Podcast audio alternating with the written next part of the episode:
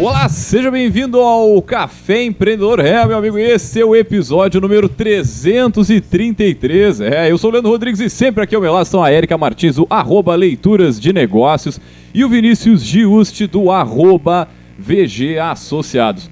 É, meu amigo, e hoje a gente vai falar sobre elaboração e implantação de políticas de diversidade. Mas antes de entrar no nosso bate-papo, vamos lembrar, é claro, que aqui no Café Empreendedor nós sempre falamos em nome de Cicred. É, meu amigo, aqui o seu dinheiro rende um mundo melhor. Também falamos para a agência Arcona Marketing de Resultado. Acesse arcona.com.br e transforme o seu negócio. É, e também pelo café nós falamos para VG Consultores Associados, consultorias em gestão estratégica financeira e de pessoas, além do BPO financeiro, segurança e qualidade na sua tomada de decisão. Acesse o vgassociados.com.br e saiba mais. Fala gurizada, tudo tranquilo na Santa Paz? Tudo certo. Sim. Tchê, não, não, eu, eu vou ter que começar, né? Eu, eu passei a palavra, mas eu vou ter que voltar. A gente tá num, num ambiente bem diferente, né? Eu não tinha falado nada disso antes, mas para quem acompanha o café de forma mais visual, digamos assim, né? A gente tá no, no novo estúdio do café. Primeiro programa novo estúdio. Primeiro, Tá, é, tá todo mundo emocionado. Olha só que beleza, né? O negócio tá, tá bonito, tá lindo. Ah, uma beleza isso aqui, tia. Então, se tu tá ouvindo este programa pelo aplicativo aí, enfim, pelo Spotify, o, enfim, o que tu prefiras aí, vai dar, uma, dar um pulinho lá nas nossas redes sociais, no arroba Café Empreendedor, acessa os últimos vídeos ali que tu já vai identificar as novidades aí que a gente tem pro nosso querido ouvinte e telespec, como diz o pessoal, né? Nosso telespec aí Também, que tá acompanhando. Tio, eu tô rindo porque eu não sou nada crítico, né? Mas Não, eu, vou- eu não, vou falar, não, não, mas olha, eu vou falar, eu Nada, vou falar. nada, quase nada. Eu vou falar. Se você está é, escutando o nosso programa e se interessou pelos arrobas dos nossos convidados, o, a Erika ainda está entre nós.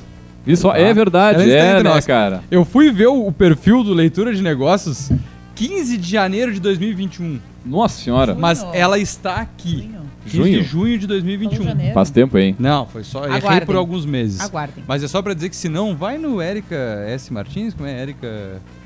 Não vai? Procura ali pelo Então não café a vai, tia então não Érica e faz um Não sinal vai. de fumaça, um Acompanha o Café contatinho. Empreendedor. É. Acompanha o arroba café. Não, não, mas o, o Leituras tá, Tá- no tá forninho. ativo? Tá- não, tá no forninho o retorno. É, só pra dizer também que ele tá ativo porque ele sempre traz a nossa estante.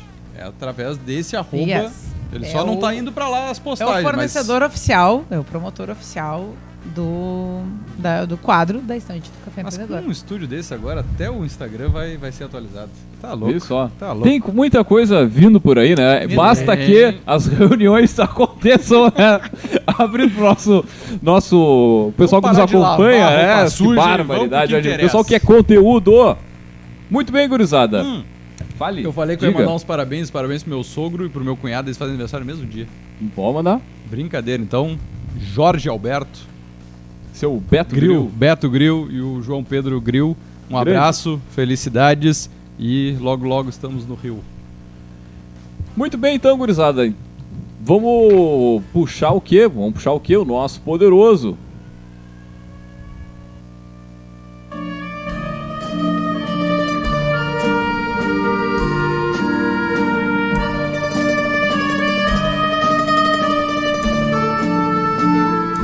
Bem, então, gurizada, para falar sobre a implantação né, e o desenvolvimento da, de políticas de diversidade, nós trouxemos ele, o nosso poderoso da semana é o Felipe Gonçalves, ele que é People and Culture Manager da Atlas Technologies. Abraço, Me- Topway. Que, que é, Depois a gente. O Duolingo aqui. Não, eu, vou, eu, vou, eu vou, ser, vou, vou mais adiante, eu sou do tempo do MAB, pra quem é da região aqui, Ah, vamos falar pô, dos clientes, antigão, né? vamos falar dos parceiros. Mas não, com certeza, do, da Top Vai. Top Vai já, inclusive, não, Top Way. Top vai. Top vai. alemão. Top aí já teve conosco aqui, contou a história da expansão, do desenvolvimento aí das franquias. Fica a dica aí pro nosso querido ouvinte. Mas vamos bater um papo com o Felipe. Então, Felipe, seja muito bem-vindo ao Café Empreendedor, né? Antes de mais nada, a gente sempre pede para os nossos poderosos contar um pouquinho da sua trajetória. Então, seja bem-vindo. Muito obrigado, muito obrigado, pessoal. Bem, boa noite ou boa tarde, bom dia, a depender do horário que estiverem ouvindo, né? A todos e todas. E, bem, começo me apresentando, então? Isso aí. Por favor. Certo. Bem, como já foi apresentado, sou o Felipe Gonçalves, né? Sou psicólogo por formação, uh, tenho especialização em educação, gênero e sexualidade. Tenho uma história empreendedora e anterior também à Atlas relacionado com logística sustentável, né, através da Bicileva. Uh, e hoje atuo como People and Culture Manager aqui na Atlas Technologies, né, com o nosso propósito de organizar mercados globais com times incríveis. E quando a gente seta dessa maneira, já dá para pensar um pouquinho no tema, né? Que a gente vai falar sobre diversidade, inclusão e como isso torna realmente times incríveis e times performáticos. Antes de a gente entrar no assunto, vamos pedir conta rapidinho da tua história empreendedora. É, eu quero Não, saber. não, Acho que é não bacana, a né? pauta, Pô, mas o ca- o cara tem uma- na cadeira, mexe com a nossa curiosidade, né? Conta um pouquinho dessa tua experiência para quem tá nos ouvindo. Certo, certo. Então, gente, na realidade foi em torno de ah, cinco anos atrás, né? Eu fundei uma startup com, sobre logística sustentável através de bicicletas, né? Foi uma iniciativa que começou aqui em Pelotas justamente para conectar né, pessoas que precisavam de entrega, especialmente restaurantes e estabelecimentos alinhados com a pegada sustentável, ah, com quem quisesse comprar, né? Então, uma iniciativa que visava ser 100% ecológica, né, sustentável e através de bicicletas. E ne- nessa trajetória, né, cara, eu imagino que. Eu me lembro que eu acho que eu te conheci justamente nessa época aí de apresentação de pitch, o desenvolvimento do, do negócio Isso. ali, né, cara? E acho que é, é para quem começa, né, é, muitas vezes a primeira experiência do mercado, isso é a realidade de muitos jovens hoje, né, cara? Que é começar já abrindo a startup, né? Eu não sei se foi, foi o teu caso, se a tua primeira experiência no mercado, de fato, ela foi empreendendo já. Uhum, exatamente. Antes eu já tinha feito algumas coisas, vendido algumas coisas também, mas nunca realmente como um projeto de empreendedorismo, né, como foi a época da Bicileva. Show de bola. E hoje eu acho que é legal fazer esse gancho porque tem as bicicletas da prefeitura e tem gente que trabalha, né, fazendo essa logística com as bicicletas que não precisa nem ter a bicicleta. Eles têm o, o aluguel, vamos dizer, da bicicleta e conseguem fazer esse gancho. O pessoal lá do, do Anexo Gastronômico, um abraço pro pessoal do Xidantes, tem entregadores que usam a- as bicicletas da, da prefeitura. Pô, que, Pô, tá ah, que louco. Danantes é muito legal. A gente trabalhava juntos também dentro É? dessa iniciativa, sim, sim. Convidar os ouvintes, né, para acessar no podcast tem a história empreendedora do, do Recente, pessoal. Recente. Exatamente. Então vamos lá. Vamos falar da nossa pauta do dia. Bora lá então, gurizada. Então, acho que é é bacana o cara falar um pouquinho, eh, primeiro, do que, que é a Atlas, o que que faz a Atlas, pra gente ir situando o nosso, nosso ouvinte. Acho que a gente já conversou com o Jean, se não me engano, e com o Samuel também, Samuel, Samuel, vem sobre... Sobre, Samuel vamos lá, nosso baú. da- O Samuel foi sobre atração de talentos de TI, né? Exatamente. Ele na Atlas, né? Com a sua bagagem anterior, outros, né? Mas falando sobre a Atlas, ele Mas, também. mas, de qualquer forma, acho que é bacana eh, comentar um pouquinho do que, que é a Atlas, o que, que vocês fazem e assim por diante. E já fazer essa costura, eu acho, né? Sobre o tema e toda essa. é, é, teu início no Atlas, porque acredito, não sei se tu não foi contratado especificamente para isso. Então acho que dá Uhum. fazer uma costura bem legal aí. Exato, para desenvolver o setor de pessoas da empresa, né? Uhum. E hoje trabalho junto com o Samuel, inclusive, né? Sim, sim. nosso grande mentor lá dentro, dentro desse tema também.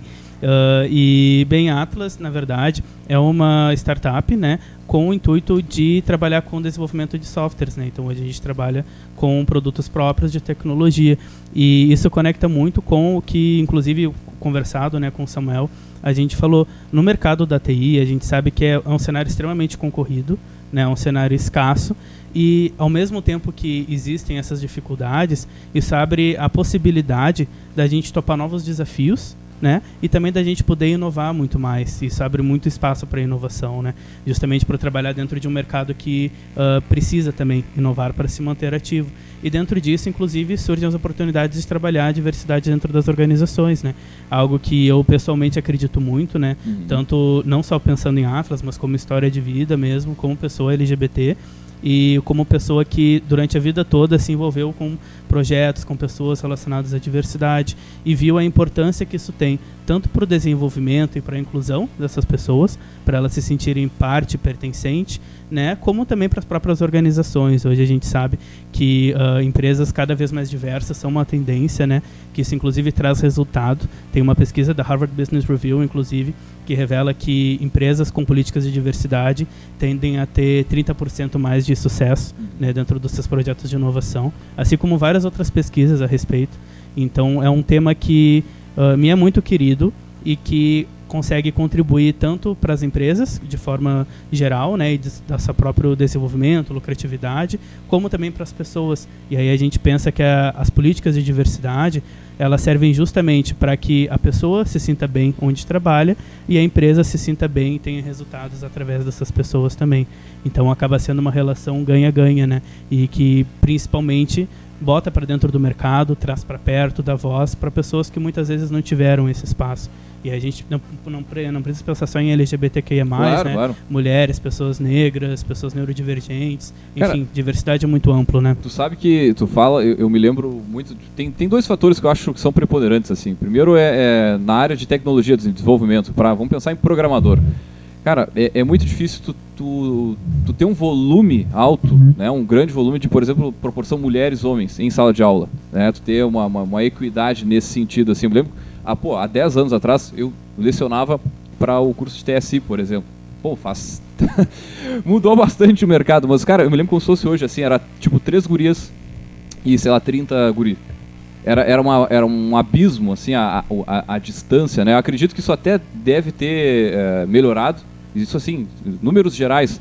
Mas eu queria dizer o seguinte, cara, como é que vocês fazem essa. Como é que vocês incentivam a, essa geração de mão de obra? Porque, vamos lá, é, é, muitas vezes é mais difícil tu conseguir um programador sênior ou coisa parecida do que tu criar alguém, tu desenvolver através de algum projeto junto com a escola, coisa parecida. E aí já tem algumas, uh, alguns modelos nesse sentido em Porto Alegre, né, onde tem ali algumas empresas de tecnologia que se juntam, fundam, acho que fizeram para ti, né, um, meio que um fundo para estimular que a, que a gurizada estude, e aí tem uma bolsa, tu começa. E aí tu tem tá, lá na ponta uma geração. Mas como é que tu vê isso, essa atração, né? Esse, esse desenvolvimento junto às mulheres e, a, e ao, enfim, todas as outras possibilidades, vamos dizer assim? Uhum. Bem, acho que antes até da gente pensar em como fazer, a gente tem que conceitualizar para entender como a gente vai fazer da melhor forma, né? Então, bem, primeiro pensando em diversidade, né? O que, que afinal é diversidade?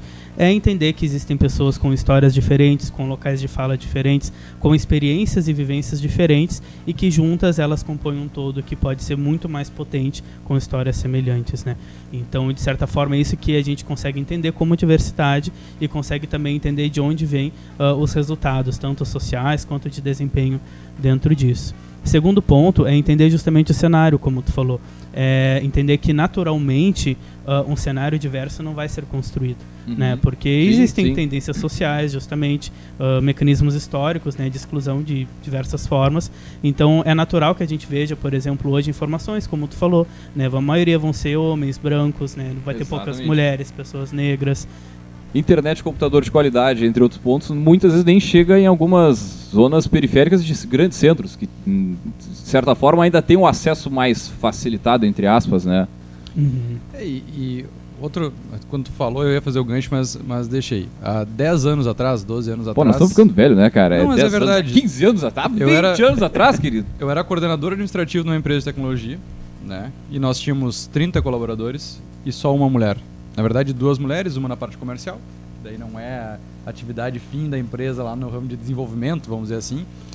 É, e só tinha uma é, menina que estava começando, na verdade era tester, né, que geralmente também as mulheres acabam entrando mais, entravam mais por, por a parte mais de qualidade, mas não era só a questão de tu ter a vaga, né, era também tu ter o ambiente acolhedor para é, Exato. É, essas pessoas tinham mais dificuldade de entrar, porque sim, existia, muito machismo e também existia muita represália uh, na sala de aula, ou até da família, muitas vezes, dizer, não, sim, vai para esse caminho, né? Então acho que esse é um ponto também importante de tu ter um local, um ambiente acolhedor para que essa pessoa se sinta é, acolhida, se sinta pertencente àquele grupo, né? Nós fizemos uma, lá na VG a gente fez uma vaga afirmativa a pessoas negras há 45 dias, 60 dias atrás, e esse é um dos principais pontos de desafio, né? De tu entender, de tu enxergar, tu saber que a pessoa vem de uma outra realidade, como é que tu vai criar essa adaptação. Então tu ter, nós também temos a gestão de pessoas internas, então tu ter um acolhimento um pouco maior, uma escutativa mais ativa ainda. Então acho que esse é o ponto que acho que tu pode falar um pouquinho mais sobre como criar, né? Porque é muito, entre aspas, fácil hoje em dia tu criar um processo seletivo, né? E a pessoa entrar na empresa. Mas como é que tu mantém essa pessoa lá dentro? Como é que essa uhum. pessoa tem uma trajetória lá dentro que não vai ser de repente por três meses. E daí tu cumpriu o teu papel de, ah, não, fiz um processo seletivo. Fez o, checklist, né? Uhum. É, então, ah, tu, tu trouxe o ponto mais crítico, o ponto mais difícil também de se trabalhar, né? E tu trouxe uma palavra muito importante que é pertencimento. Inclusão, o que, que ela é? É a soma da singularidade com pertencimento.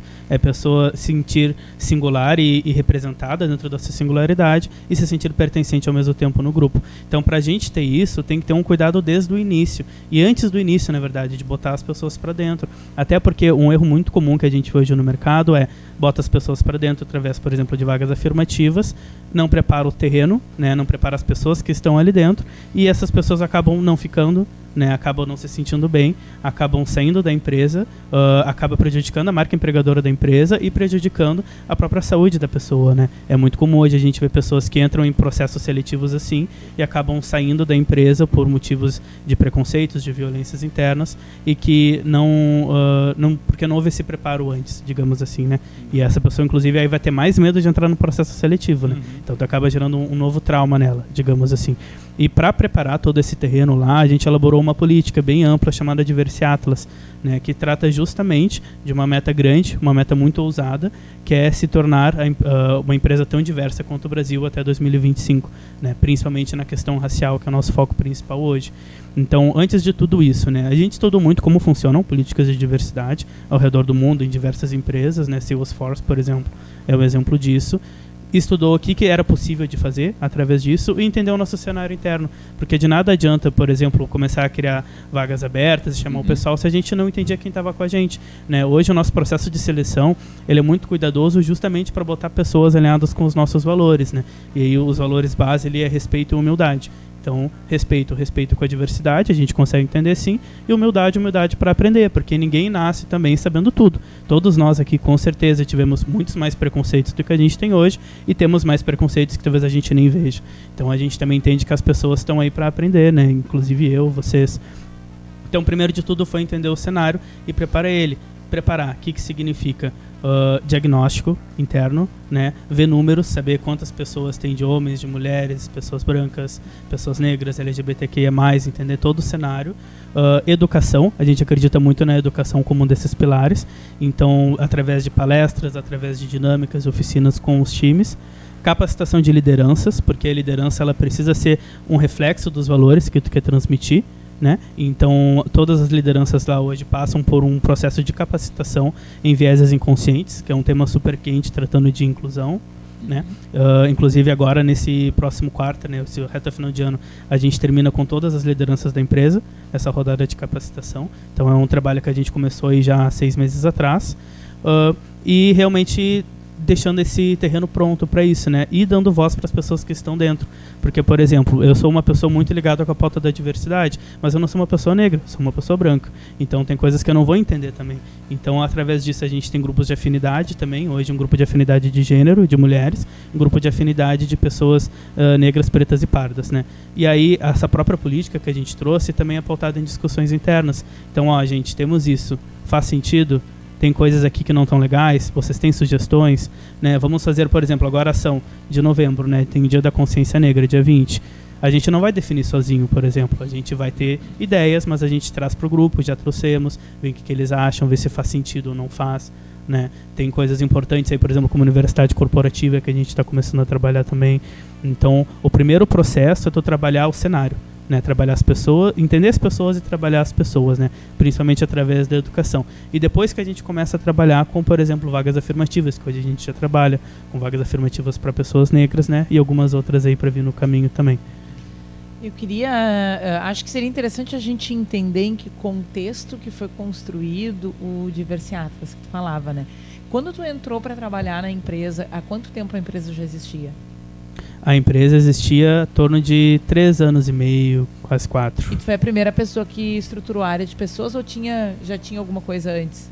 E já tinha alguma coisa, é o que a gente chamava de endomarketing, né? Era o setor de endomarketing, que já trabalhava com essas pautas de deixar o pessoal motivado, se sentir pertencente, né? Mas a empresa era menor, a gente tinha em torno de 40 pessoas, né? Quantos colaboradores tem hoje? 230.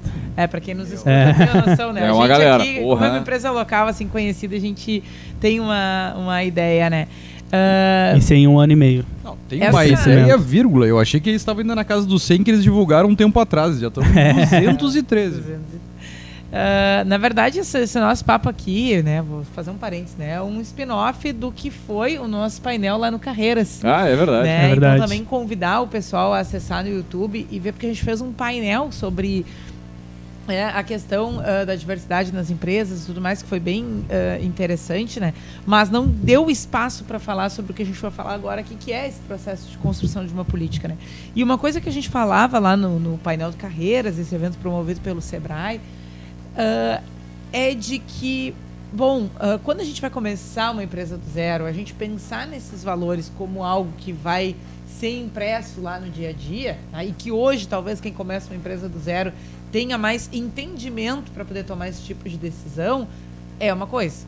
Outra coisa é pegar uma empresa que já existiu, que já começou, que já estava em andamento, que já teve alguns direcionamentos, dar dois passos para trás, refletir e construir uma política. Né? Porque conversávamos lá também, bom, ah, se esse tipo de movimento, tá, de que a empresa de fato ah, tenha como um valor promover um ambiente que, que seja pautado na, na diversidade, se essa demanda ela vem de baixo para cima, né, Uhum. daqui a pouco ela não é Não tão funciona. recebida. Mas da mesma forma, se ela vier muito de cima para baixo, ela pode se perder no meio do caminho, porque tem né, uma, uma questão aí de, de, ah, níveis hierárquicos que todos precisam estar minimamente alinhados para que de fato as coisas se concretizem. Então acho que seria interessante compartilhar com a gente, com quem nos escuta, como é que foi esse processo de sensibilização. Acho que tu falavas agora um pouco da questão dos levantamentos, do olhar para dentro, né? Mas em termos mais estratégicos, como é que foi essa escolha de bom? Isso pra gente é de fato uma coisa importante, é um valor da nossa empresa e a gente é, acredita tanto nisso a ponto de transformar numa política. Eu acho que essa, essa- esse trajeto mais estratégico dessa escolha é interessante para quem nos escuta. Quando virou a chave, né? Uhum.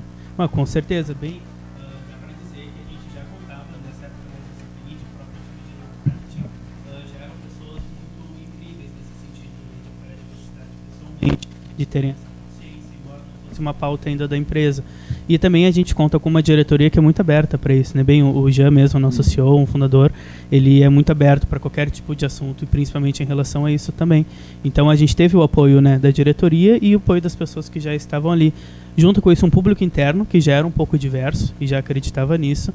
E o, o trabalho de tornar isso uma pauta foi justamente mapear, como eu falei, o cenário e entender exatamente ah, como que a gente faria isso. Né? Hoje, ah, várias pesquisas apontam que um dos principais pontos para tu trabalhar isso é através da média gerência, que é justo o que tu falou, né? Porque se a gente tem uma base muito forte na pauta, mas uma diretoria desalinhada, uma média gerência que está mais ou menos nem aí, que não era o nosso caso, não funciona. Se é só a diretoria que quer o resto da empresa não topa, também não funciona. Então a gente trabalhou muito através das médias gerências mesmo, né? Dentro do setor, mostrando por que, que era importante. Então, para isso, porque é importante, a gente traz questões de realidade social do Brasil. É um país extremamente desigual, né?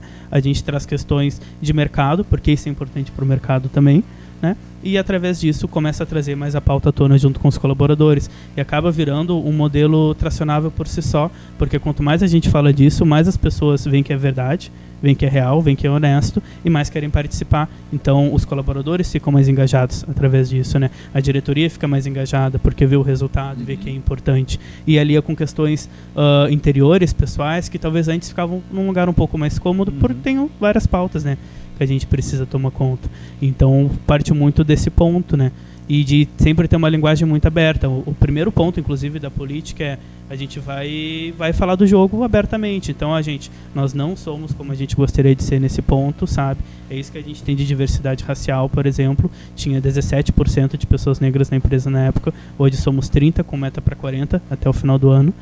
E é isso que a gente quer mudar, né? Então a primeira coisa que a gente fez foi assumir esse desafio, né? Tanto internamente, trazer isso para reuniões com os diretores, como para a empresa toda, como também externamente, publicar nas redes sociais, mostrar que não é só propaganda, né? Que é uma coisa que a gente vê bastante hoje, que é real e que tem seus desafios também, né? Quando a gente não bate uma meta, por exemplo, relacionado a isso, a gente vai falar sobre, né? Vai entender o porquê que isso aconteceu, que inclusive é um dos desafios que a gente vê hoje, né? A gente estava refletindo sobre isso essa última semana, como é difícil tu manter alinhado e tracionar metas de diferentes tipos de diversidade, né? E aí foi um, uma das escolhas que a gente fez inclusive no início do programa, começar com a pauta racial, porque se a gente escolhe todas as pautas ao mesmo tempo, a gente corre o risco de não fazer nenhuma. Então, a escolha hoje foi a questão racial. E a gente consegue ver até nos indicadores, uma crescente né, o tempo Uhum. todo disso, e as outras, por exemplo, de mulheres, LGBTQIA, mais estagnadas.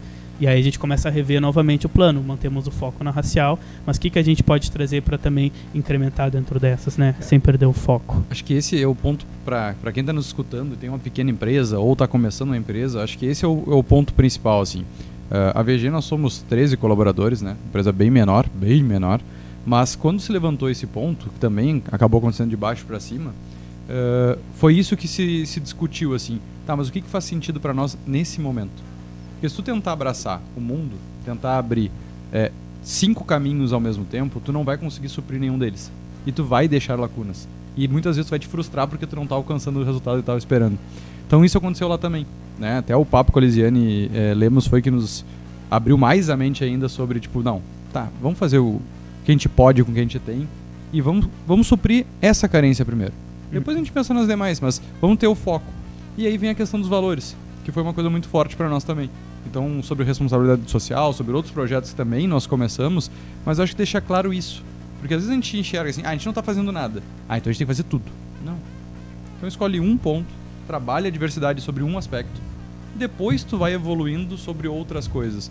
Mas como tu disse, é, te apropriar disso como é uma meta comercial. Porque muitas vezes a gente acaba tendo um olhar muito de, ah, ok, o que importa é a venda, e o resto a gente vai tentando fazer. Se não der, não deu, né? Não. Se a gente não cumprir uma meta que a gente colocou sobre diversidade, ela tem que ser encarada da mesma forma que a gente não bateu uma meta comercial de venda. Hum. Então, quando isso se torna um valor real dentro da empresa, aí tu consegue conseguir transformar isso em ações.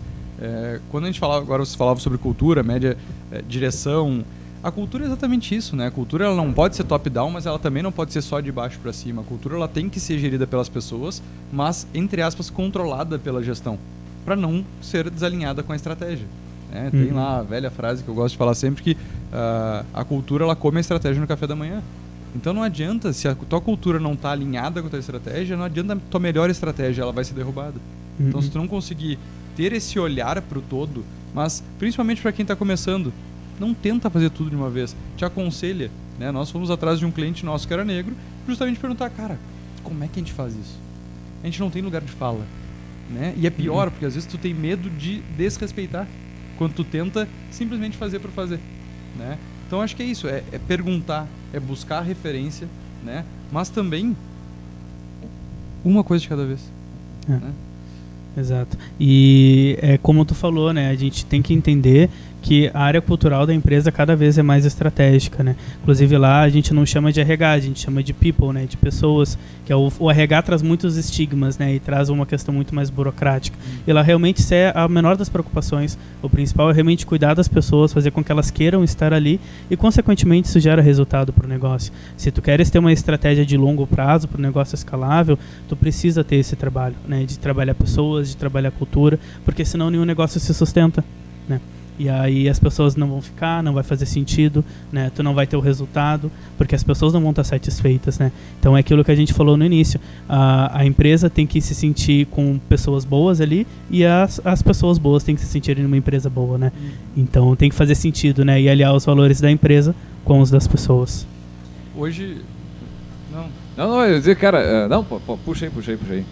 Eu ia perguntar é, qual é o maior desafio hoje de, de Cara, eu ia- manter. Perguntar Isso não é. Porque hoje é, a gente sabe que. é, não sei qual é a média de idade, mais ou menos, do, da tua, do teu time, assim, mas acredito que deve ser. Sub-20? 25 anos, 24 anos. Qual é a média de idade, assim, geral da, da empresa? Da empresa não, hoje tá entre 25 e 35 anos. Tá. Porque, isso quer dizer, pra nova geração que tá chegando, isso são assuntos às vezes mais leves, mais Uhum. tranquilos, né? Mas quando a gente pega. Não, e, ma- e ao mesmo tempo mais necessários. É, é mais faz mais presente no e dia é a mais dia. natural, né? Mais natural. Mas pra nossa turma, assim, né? Que já Nossa, passou não, do- não. do- passou Ah, dos que é 30, vocês aí, né? Vocês aí, né? 30, É, é um desafio grande trabalhar com, essa, Claro. com esse pessoal, porque tu disse, às vezes nós temos pensamentos automáticos, respostas automáticas que muitas vezes estão desalinhadas com isso, né? Qual o maior desafio que vocês têm nessa gestão de equipes, assim, de, de, de desafios que acontecem? Já, que já começa com pelo, eles. pelo gestor, né? O, o Samuel é quarentão, não. não, não, eu não tô botando É, ele no mesmo Sam- saco. Não, acho que sim, acho que o Samuel é mais velho que eu. É, bem, o, o- um dos nossos primeiros valores estão ali na base. A gente divide os valores em três grupos, né? E os dois primeiros são essenciais só para tu entrar na empresa.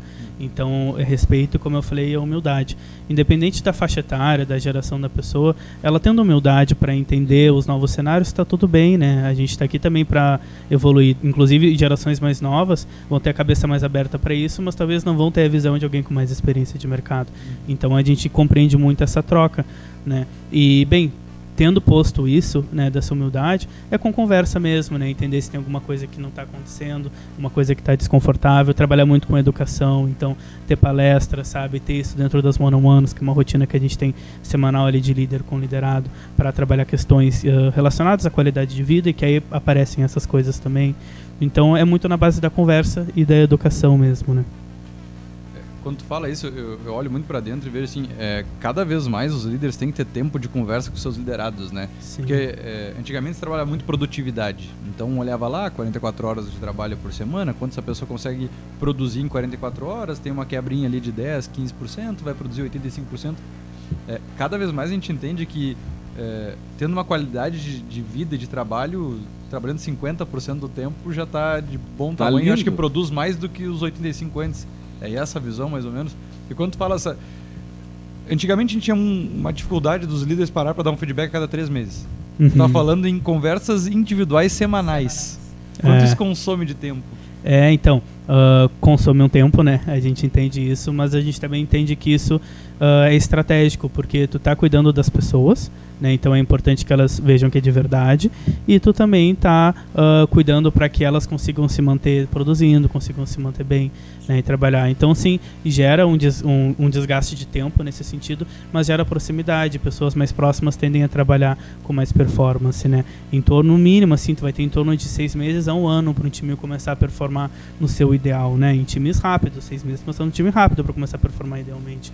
Então, quando tu aproxima os laços, tu ganha esse tempo, né? Então tu vai investir um pouco mais ali, mas tu também vai ter muito mais resultados. É muito parecido com a lógica que a gente estava falando agora de trabalhar cultura e trabalhar Uhum. pessoas para empresas virarem escaláveis, né? Se tu não trabalha isso, não adianta tu ter o melhor time de vendas, o melhor time de marketing. As pessoas não vão estar engajadas de verdade com o teu negócio, porque elas precisam acreditar no que elas estão fazendo. Hoje em dia, cada vez mais, né? Hoje tem várias pesquisas que apontam que a pessoa tem que ter um, um propósito ali dentro. Não precisa ser o meu único propósito de vida, mas eu tenho que ver sentido no que eu estou fazendo, né? Não, cara, e essas conversas eu vejo que elas são fundamentais. Claro, a gente é, lá na Arcona é uma empresa menor, né? Então, só que a gente trabalha, tem alguns, alguns formatos de trabalho, né? Nosso turno, por exemplo, ele não, ele não passa de seis horas, né? Pelo menos a gente sempre pede pro pessoal, pelo menos não passar disso. A gente trabalha muito a questão da criatividade, né? Desenvolvimento, enfim. Mas eu vejo que o conversar e o conversar muitas vezes é, cara, é conversar. A gente está falando aqui de uma coisa guiada, uma coisa, claro, que tem um objetivo, tem uma, uma estratégia, mas muitas vezes é, é- é buscar conhecer melhor o teu colaborador, né? De uma forma sincera, honesta, Uhum. onde realmente tu te doa naquela conversa e passa a entender um pouco melhor a, a relação daquela pessoa com a comunidade, onde ela está inserida, né? Os desafios que ela tem de vida, o que, que ela o que, que ela pensa. E, e, é, foi engraçado falar nisso, esses dias eu justamente conversando sobre isso com uma colaboradora nossa lá, e ela já tem uma formação, cara, maravilhosa, assim, e assim, não, eu quero continuar estudando, mas agora eu quero uma parte mais de gestão. Digo, pô, mas isso aí eu posso... Só que se tu não dá o espaço de, de conversa, tu não consegue nem, sei lá, dar uma indicação de leitura, de, Uhum. e de, de- de trazer. Só que esse tipo de conversa eu vejo que são, são mecanismos que te aproximam muito mais e talvez seja uma forma de tu te diferenciar, né? De aqui tu é a fulana, né? Aqui tu é a Maria, né? Tu não é a Joaninha lá, mais um número para a empresa X, não. Aqui tu tu tem valor, sabe? E, a gente e sabe vezes, teu nome, né? a gente sabe teu nome, a gente sabe Uhum. toda a tua, tua, tua, tua trajetória, né? Enfim, cara, eu, eu vejo muito isso, assim, é, eu tenho, sempre tive é, por hábito, ter esse- essas, essas conversas. Claro, a equipe sempre menor do que 230 colaboradores. Mas, cara, o que eu quero te dizer é assim, ó, 10%. que isso para uma grande empresa é fundamental, mas para uma pequena empresa também é fundamental. Com certeza. né? Então, é, vocês começaram já com 50, que já é uma galera, né? Todo esse processo né, de desenvolvimento, o Vinícius falava com 12, 13. Mas, cara, a gente já percebe nesses grupos menores resultado nesse sentido, porque na área da tecnologia, tu sabe melhor do que eu, cara, é, é, o ma- talvez o maior desafio seja manter a equipe. Seja Uhum. fa- uh, tu, tu recrutar, tu começar a trabalhar, eu acho que é fácil. Agora, tu fazer com que o pessoal continue. Ouçam esse, o episódio de Samuel, que tá tudo isso aí. É o mais vai desafiador, ser né? respondido e aprofundado e vai vir. Nem é fácil. Faz três horas que eu tô tentando fazer uma pergunta. Tá? Dale, dale, manda, Isso quer dizer Não, que o olha programa tá muito bom. É, não, mas com sensacional, certeza. Sensacional. Os guri até pararam aqui, que a gente tá. Só não, a gente tá no estúdio novo. Tamo assistindo a gente na tem, tem uma obra aqui do Tá lado. Num, num baita de um debu aqui. tá- tem uma obra do lado aqui que o pessoal está só nos olhando ali, mas a gente já tá acabando em seguida. Né? Os guri estão esperando ali. Programa, é, são- eles estão aprendendo escutando o também. programa de todo mundo. Hoje tá todo mundo Uhum. aprendendo, né? É, Felipe, tem uma, uma questão, eu não me lembro se a gente conversou isso lá no painel, né? É, não me lembro mesmo. Mas é uma questão que é- ela tem saltado com muita força em todas as questões de gestão de equipes, né? E eu ah, queria ouvir a vivência de vocês no contexto ah, das demandas relativas à diversidade. Né? Bom, cada vez mais a gente tem times mistos no sentido de presencial, híbrido e remoto. É, e eu acredito que vocês devam ter pessoas que são totalmente remoto, em qualquer lugar, como qualquer empresa de tecnologia, em qualquer lugar do mundo, né? Uhum. Como é que vocês fazem? O que, que a experiência de vocês aponta para saber que nesse contexto as demandas dessas pessoas estão sendo ouvidas, que elas estão recebendo e entendendo lá na ponta o que, que a empresa pensa, espera, promove. né? Acho que a gente, enfim, dá para falar de tudo, mas acho que era legal a gente fazer um recorte da, da diversidade, da representatividade, desse tipo de coisa, assim. Esses diferentes formatos de trabalho, né? Como é que isso funciona no dia a dia para garantir, bom, que a política de fato lá está acontecendo conforme previsto, né? Uhum. Bem, vou fazer uma volta, tá? Mas vou chegar na pergunta. Porque eu- tu trouxe um ponto também que é, é legal que vai conectar com o que a Erika trouxe também. Que é bem, você lembra do- dos dois pilares que a gente falou, né? Singularidade e pertencimento. Tu tem uma rotina one-on-one, por exemplo, que inclusive já existia antes de eu entrar na empresa, tá? O próprio setor de endomarketing já tinha começado isso. Ah, ela é importante porque tu mostra que é respeitada a singularidade e aí a pessoa vai se sentir pertencente, né? Com isso, ela inclusive vai poder contribuir muito mais criativamente, porque pessoas que não se sentem nesses dois pilares não vão contribuir com a sua criatividade, né? Porque elas vão estar mais ah, internalizadas. Bem, entendendo isso, a gente também entende que existe diversidade regional, como tu falou, tu falou de diversidade regional, né? De modelo de trabalho regional. Inclusive é um, um dos pontos que a gente olhou também, né? Então, para tu se certificar que as coisas estão indo bem, é muito através de comunicação e quanto mais a empresa cresce, estratégias relacionadas à comunicação. Hoje, por exemplo, a gente tem um programa de apadrinhamento, que a gente chama de apadrinhamento intergaláctico, né, que a temática toda é especial lá na Atlas. E são encontros mensais que o nosso time de People faz com todos os outros times para ter um bate-papo, para conversar como estão as coisas, para colher feedback, para entender o clima de cada time. Né? É um processo que a gente encontrou escalável, porque antes a gente poderia fazer uma conversa de porta em porta, digamos assim, né? Hoje é impossível com 230 pessoas. Então a gente tem esses grupos, né? Todo mês tem, cada um do seu time é responsável, padrinho de alguns times. Isso aproxima muitas pessoas. Com isso a gente consegue ah, gerar aquele sentimento de pertencimento, né? Consegue ouvir e prever demandas também, porque a gente está ali todo mês em contato com as pessoas e também entender se tem alguma coisa que não está acontecendo de tão legal relacionada à questão de diversidade, se tem alguém que não está se sentindo bem, né? Então, toda essa parte que a gente fala do contato humano, da proximidade, ela é importante, mas quanto mais a empresa cresce, mais estratégica e também com mecanismos ela tem que ser. Né? Então, por exemplo, a gente tem um apadrinhamento, a gente tem termômetro de humor ali, que toda semana é enviado para os colaboradores para eles responderem como é que estão, a gente entender se está acontecendo alguma coisa. Tem métricas de engajamento, métricas desde avaliação dos mimos que a gente manda até, ah, por exemplo, Vocês questões de gostam de um mimo, né? A gente gosta, o pessoal é, é fa- famoso, né, pelos mimos. Isso é verdade, é verdade. É, então a gente traz toda essa parte mais sensível de comunicação e de pessoas através de métricas e através de coisas que a gente possa medir. Né? Então tem métrica para termômetro de humor, por exemplo, qual é o humor que a gente quer para a empresa. Hoje é 4,2 de 5, né? nota máxima 5. Então a gente passa isso toda semana para o pessoal poder responder, optativamente, claro, né? Passa NPS, ENPS, né? Que é o NPS interno. Também a gente está sempre passando para o pessoal para entender o quanto eles recomendam a empresa e se tem algum feedback dentro daquilo.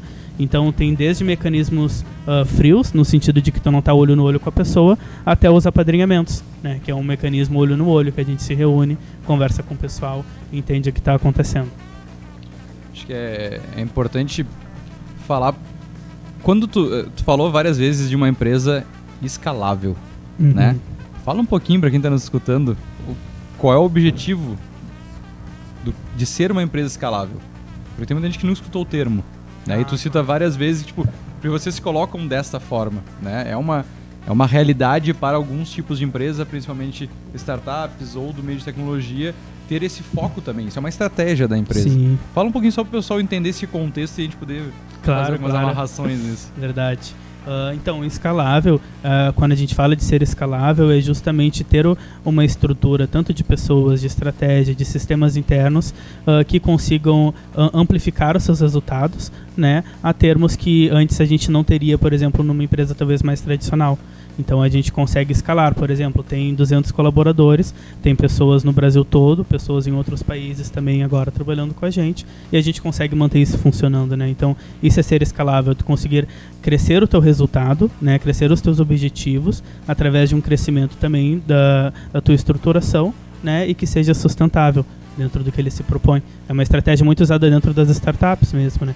Que a gente pensa naquele crescimento exponencial, em que no mercado tradicional talvez as curvas de crescimento, por exemplo, de lucratividade e resultado, são paralelas com as curvas de crescimento de estrutura, de robustez da empresa. E nas startups a gente tem um investimento muito maior no início para alavancar o negócio, mas depois também o teu crescimento vai ser muito maior em comparação ao tamanho e estrutura da empresa, né? Então aí, claro, entram outros conceitos também, o blitzscaling, algo que a gente usa também dentro, uma estratégia. Mas é um pouco sobre isso, sobre a gente conseguir crescer. Acho que é legal trazer isso, porque é, acho que foi 2017 que, que eu fui no Congresso de São Paulo lá que eu trouxe a palestra da Stone que falava exatamente isso, né? Onde eles saem de 50 colaboradores e passam para 800, onde eles tinham 20, 30 processos seletivos acontecendo ao mesmo tempo, ao mesmo dia, né? E tu adaptar a tua empresa a isso é bem importante, né? Tu traz isso muito forte, acho que isso é importante destacar, porque isso é ter uma estratégia bem definida, né? Onde a fala dos teus colaboradores já reflete a estratégia que a empresa tem. Isso muda completamente também vários pensamentos e formatos. É, quando se falava em empresas mais horizontais, é, isso também é, reflete em tu ter mais delegação. Como tu diz, pô, a gente tem que trazer apadrinhamentos, né? Onde não adianta tu centralizar a informação numa pessoa, porque tu vai estar coletando informação de 15, 20 times diferentes e tu tem que tratar isso num lugar só. E aí a questão do, do tratamento de dados, né, business intelligence, eu acho que isso está muito amarrado com a gestão de pessoas. Daí a gente faz o laço lá no início, tu falou sobre conhecer a tua equipe, saber os teus números, saber os teus dados para isso fazer sentido. Como é que vocês trabalham nessa parte de informação transformando em conhecimento dentro da gestão de pessoas, da diversidade, né? Que é tu conseguir chegar nessa métrica como tu falou, bom, a gente tem uma meta e realmente a gente está alcançando isso, né? Porque tu está trazendo informação de muitas pessoas para conseguir e hoje a gente sabe a dificuldade que as pessoas têm até de contratar um sistema para gestão de pessoas. Uhum. Né? Exato. Bem, é uma pergunta bem ampla. Se eu, se eu sair pela tangente, tu me bota no caminho. Tem muitas respostas possíveis aí, né? Ah, mas então, ah, através desse, dessa proximidade, desse contato e desses processos, a gente colhe dados, claro. Então a gente tem ali o- os principais tópicos que aparecem dentro de apadrinhamentos, né? Respeitando o, o, ah, digamos, o sigilo ali, então a gente não vai identificar ninguém, mas, ó, por exemplo, o pessoal está reclamando disso, o pessoal está gostando disso. Então, a gente tem tudo isso arquivado, né? Tudo analisado. Termômetro de humor, NPS, métricas de diversidade dentro dos times. Então, quanto por cento hoje a gente está em questão racial, em questão de mulheres, LGBTQIA+. A gente tem isso sempre e vai acompanhando mês a mês. Então, agora, por exemplo, amanhã a gente tem uma reunião de metas toda a empresa. Três meses atrás a gente teve outra. E aí lá a gente apresentou como é que era a realidade. A gente foi acompanhando semana a semana como foi evoluindo. Como foi evoluindo. E aí agora apresentamos de novo e entendemos. A partir dessa leitura, a gente vê o que está dando certo, o que não está dando certo. Que correção a gente faz no caminho. A estratégia tá legal ou não tá? Né? E aí a partir disso vê o que dá para fazer para melhorar, né? É, acho que isso é, é a maior dificuldade das empresas é tu conseguir coletar essas informações e tratar ao mesmo tempo que parece que cada vez a gente tem menos tempo. Né? A gente tá chegando. A gente já, nós Sim, já sim, estamos é. no último trimestre de 2022. Né? E muitas 85 dias. 85 dias. E Jesus. parece que cada vez mais se tem pressa de fazer as coisas. Né? Eu acho que com um bom planejamento, com um- um bom entendimento de qual é o propósito da empresa, tudo ao seu tempo vai acontecer se tu acompanhar, se tu medir. Né? A gente está na era da informação, cada vez mais a gente tem 3 milhões de dados para tratar, mas se tu não souber estrategicamente colocar isso no lugar certo, acompanhar, ter as pessoas no lugar certo, acho que vai ser mais difícil de tu alcançar esses objetivos, né? Principalmente quando a gente fala em diversidade. O, o Leandro comentou sobre conhecer os seus colaboradores. Teve um insightzinho aí do Talks da VG, né? Nessa fala. Mas acho que é isso, cada vez mais quando tu entende as pessoas, porque também é importante saber como elas se entendem, como Uhum. elas se representam, como elas se apresentam, né? Eu, eu falo isso recentemente, a gente teve uma contratação que era isso. Bom, quem é? É, é, é, o- Entrou é um fantasma, Falou quem o é. fantasma. e a porta, A porta se abriu abre. só- É o Sozinha. Gasparzinho. É, enfim. É. Foi, foi o gancho É pra parar de falar. Sim, mas é bem isso mesmo. E aí, a- aí, aí entra novamente juntar ferramentas, estratégias com o toque humano da coisa. Hoje a gente tem dentro do setor de people, né, ah, um braço ali específico só para tratar de people analytics, que é justamente esse estudo.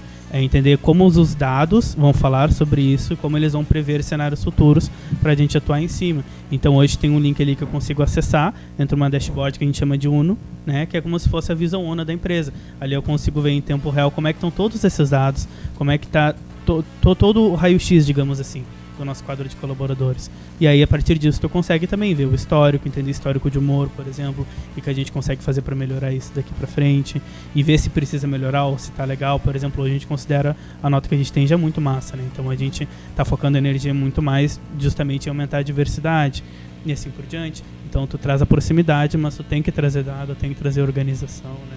Não dá para fugir das tabelas. Isso tudo faz parte, senão a gente se perde no discurso, né?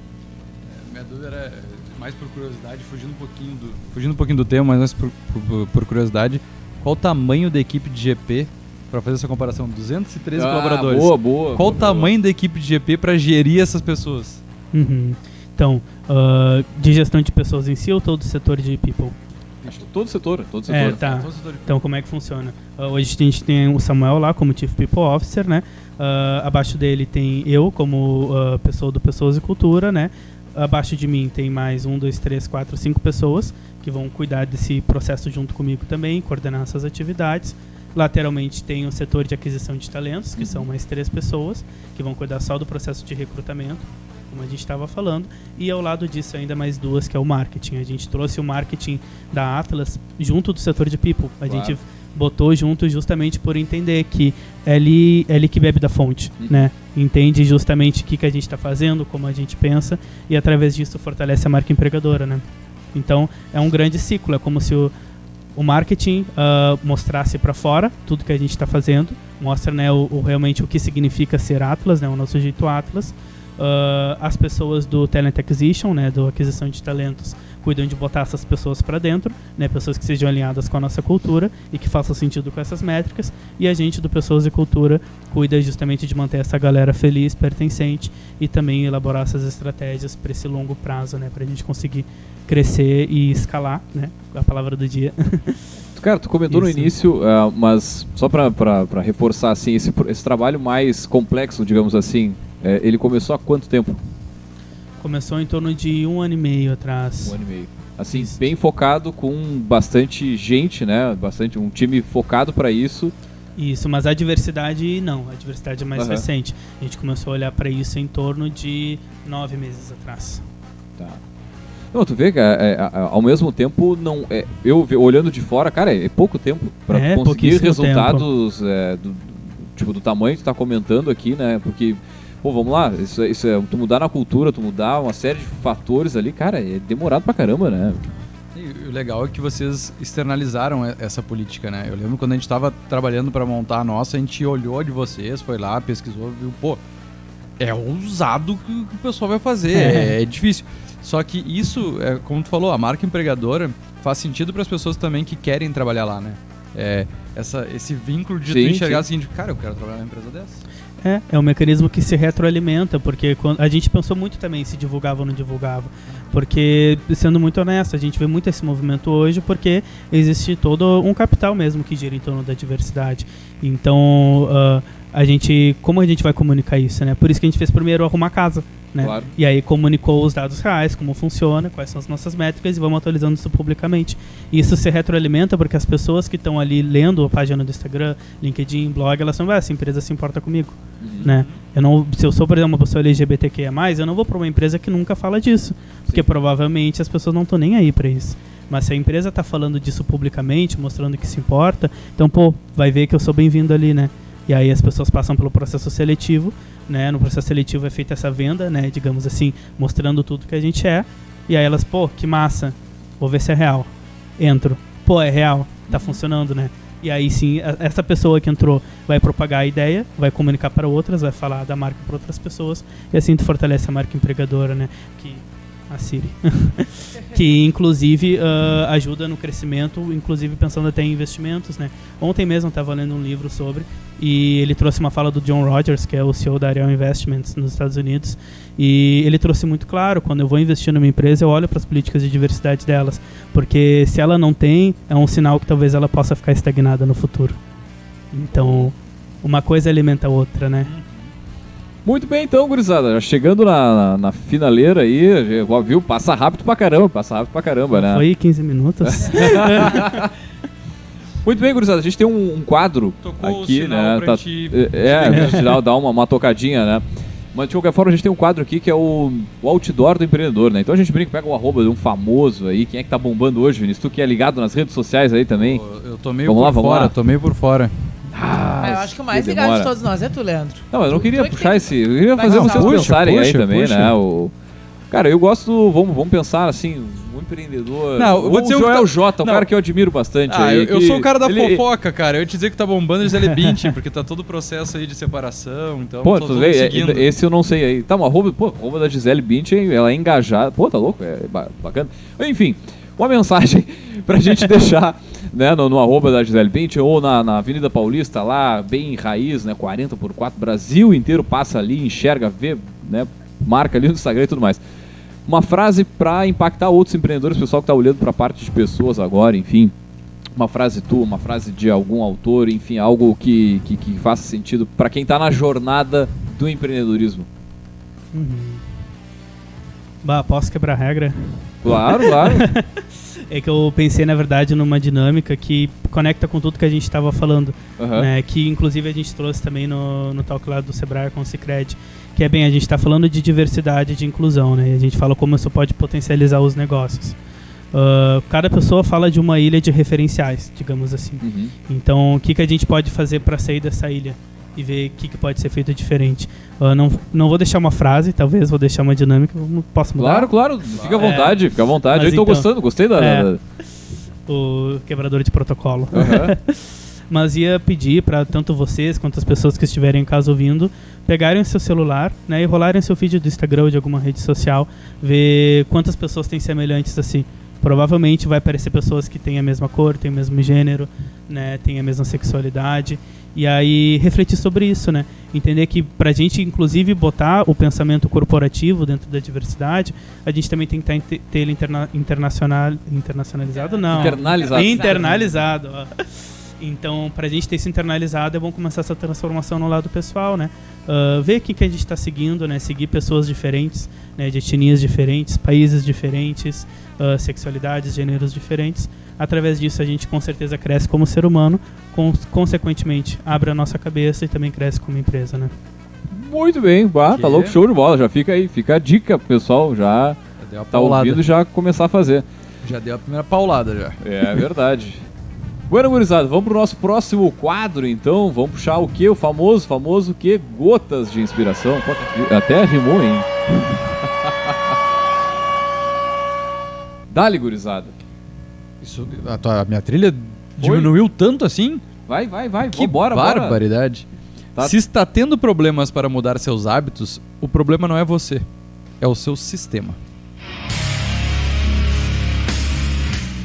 Eu vou, eu vou ler a continuação Olha, da de frase novo. porque a Erika vai ficar brava comigo. Não. Maus hábitos se repetem de novo e de novo, não porque a mudança não seja desejada, mas porque o sistema errado está sendo utilizado. Forte, é um forte. bom complemento para a frase de impacto. É o tipo, Lê de novo ali, na, na- na calma, na calma, com, a- com aquela impostada de voz sensual. É contigo, né? O, o locutor do amor é. Porra, louco, todo do amor. Ah, tá louco. Se está tendo problemas para mudar seus hábitos, o problema não é você, é o seu sistema. Deu. Terminou? Terminou? Tá. Não, olha, tchê, esses guris dá os tão, demais. O crédito né? é, para nosso o ar. estante. Eu vou É. deixar a Martins Érica, nossa curadora, falar um pouquinho da nossa estante do empreendedor. Muito bem. eh, o autor é o autor do nosso, da nossa dica de hoje, né? O James Clear, que escreveu este livro chamado Hábitos Atômicos. Um método fácil e comprovado de se, de se criar bons hábitos e se livrar dos maus. E a continuidade do que o Vinícius leu, eu acho também igualmente eh, interessante, que é o seguinte: você não sobe para atingir o nível dos seus objetivos, você desce ao nível dos seus sistemas. Então, assim, ele é um livro que ele vai em alguns momentos na mesma eh, linha de um outro livro muito famoso chamado Poder do Hábito, que já teve aqui na estante, que a gente já conversou. Às vezes alguns convidados até falam sobre ele, Uhum. né? Mas é um livro que vai falar, s- vai fazer um convite para a gente entender eh, como é que a gente desenvolve hábitos de uma forma automática, como é que eles ficam enraizados, porque que a gente faz o que a gente faz ou não faz o que a gente não faz. E ele traz uma metodologia própria, né? ele tem todo um contexto, uma história de vida lá. Esqueço deste microfone, tá bem. Muito obrigado, os ouvintes agradecem. Tá, bem. É, ele tem todo um contexto, uma história de vida onde ele de fato teve que desenvolver novos hábitos para atingir novos resultados, uma questão de saúde e tudo mais. É, e ele vai falar sobre isso. E vai fazer esse caminho de explicar como é que se formam os hábitos, vai trazer exercícios para conduzir o leitor na discussão, na, na- num caminho de formar hábitos saudáveis. E é bem interessante, é best-seller do New York Times. É, vamos lá. vamos- hoje eu vou fazer o papel do filho da bibliotecária, porque faz três semanas que eu não sento nessa Ah, eu, mesa. eu acho muito Tá bom. Eu acho muito bom. Ah, publicado em 2019 no Brasil pela Alta Books, 320 páginas. Então, ah, é, o, o título eu já tinha chamado e é isso. Então, parei, parei que Fala- temos câmeras, fala temos sala nova. Fala o, Não, C- não, fala o CDD e o Cutter dele. Não, não, não. Não é pra tanto. Não é pra tanto. E é isso, pessoal. Essa Olha é a só, nossa, nossa dica de hoje. bonito, ficou Alta bonito, Books patrocina a gente. Vamos ter Nós, nós tapamos ali a, a logo da VG, mas tá, tá bacana, tá bacana. As brincadeiras à parte, é, a parte é um livro que vale bastante a pena de ser estudado. Não vou dizer nem só lido, porque tem coisas que a gente tem que ler, tem que voltar. Internalizar muito, bem. muito interessante. Uhum. Essa é a dica. Muito bem, então, gurizada. Vamos fechando mais uma edição. Antes de fechar, claro, deixar o, o- o espaço pro jabá, né, Felipe? Pessoal que quiser entrar em contato, eu gostei do que o Felipe falou, quero fazer parte dessa equipe, quero, né, enfim. Quero faz- que ele fale aqui pra minha empresa. Vamos, vamos Hora do jabá, né? o Enfim, network, como é que vamos- Claro, o pessoal claro. quiser fazer contato, quiser saber mais sobre, sobre a Sobre o Atlas. Felipe e sobre a Atlas, É. né? Dois, dois arrobas diferentes. Certo. Então, gente, eh, todos muito bem-vindos e bem-vindas, né? a Conhecer mais do nosso trabalho na Atlas. Nossa arroba, tanto no LinkedIn quanto no Instagram, é Atlas Technol. Se escreve Technol, né? T-E-C-H-N-O-L. Ah, temos site também, mesmo, mesmo nome, atlastecnol.com. E pessoalmente, né? Meu Instagram é Felipe S. Goncalves, underline. E-mail felipe.goncalves, arroba atlastecnol.com. Tô aí super à disposição para a gente conversar mais. Muito bem, show de bola. Agradecer mais uma vez a presença do nosso poderoso aí, compartilhar um pouco da história né, da, da Atlas, todo o trabalho que vocês fazem lá. Muito obrigado por isso. Lembrando, é claro, que aqui no Café Empreendedor nós sempre falamos em nome de Cicred. Aqui o seu dinheiro rende um mundo melhor. Também falamos para Agência Arcona, marketing de resultado. Acesse arcona.com.br e transforme o seu negócio. E é claro, falamos para VG Consultores Associados. Consultorias em gestão estratégica financeira e de pessoas além do BPO financeiro. Segurança e qualidade na sua tomada de decisão. Acesse o vgassociados.com.br e saiba mais. Muito bem, gurizada, nós vamos fechando por aqui, deixar um grande abraço e até a semana que vem com mais Café Empreendedor.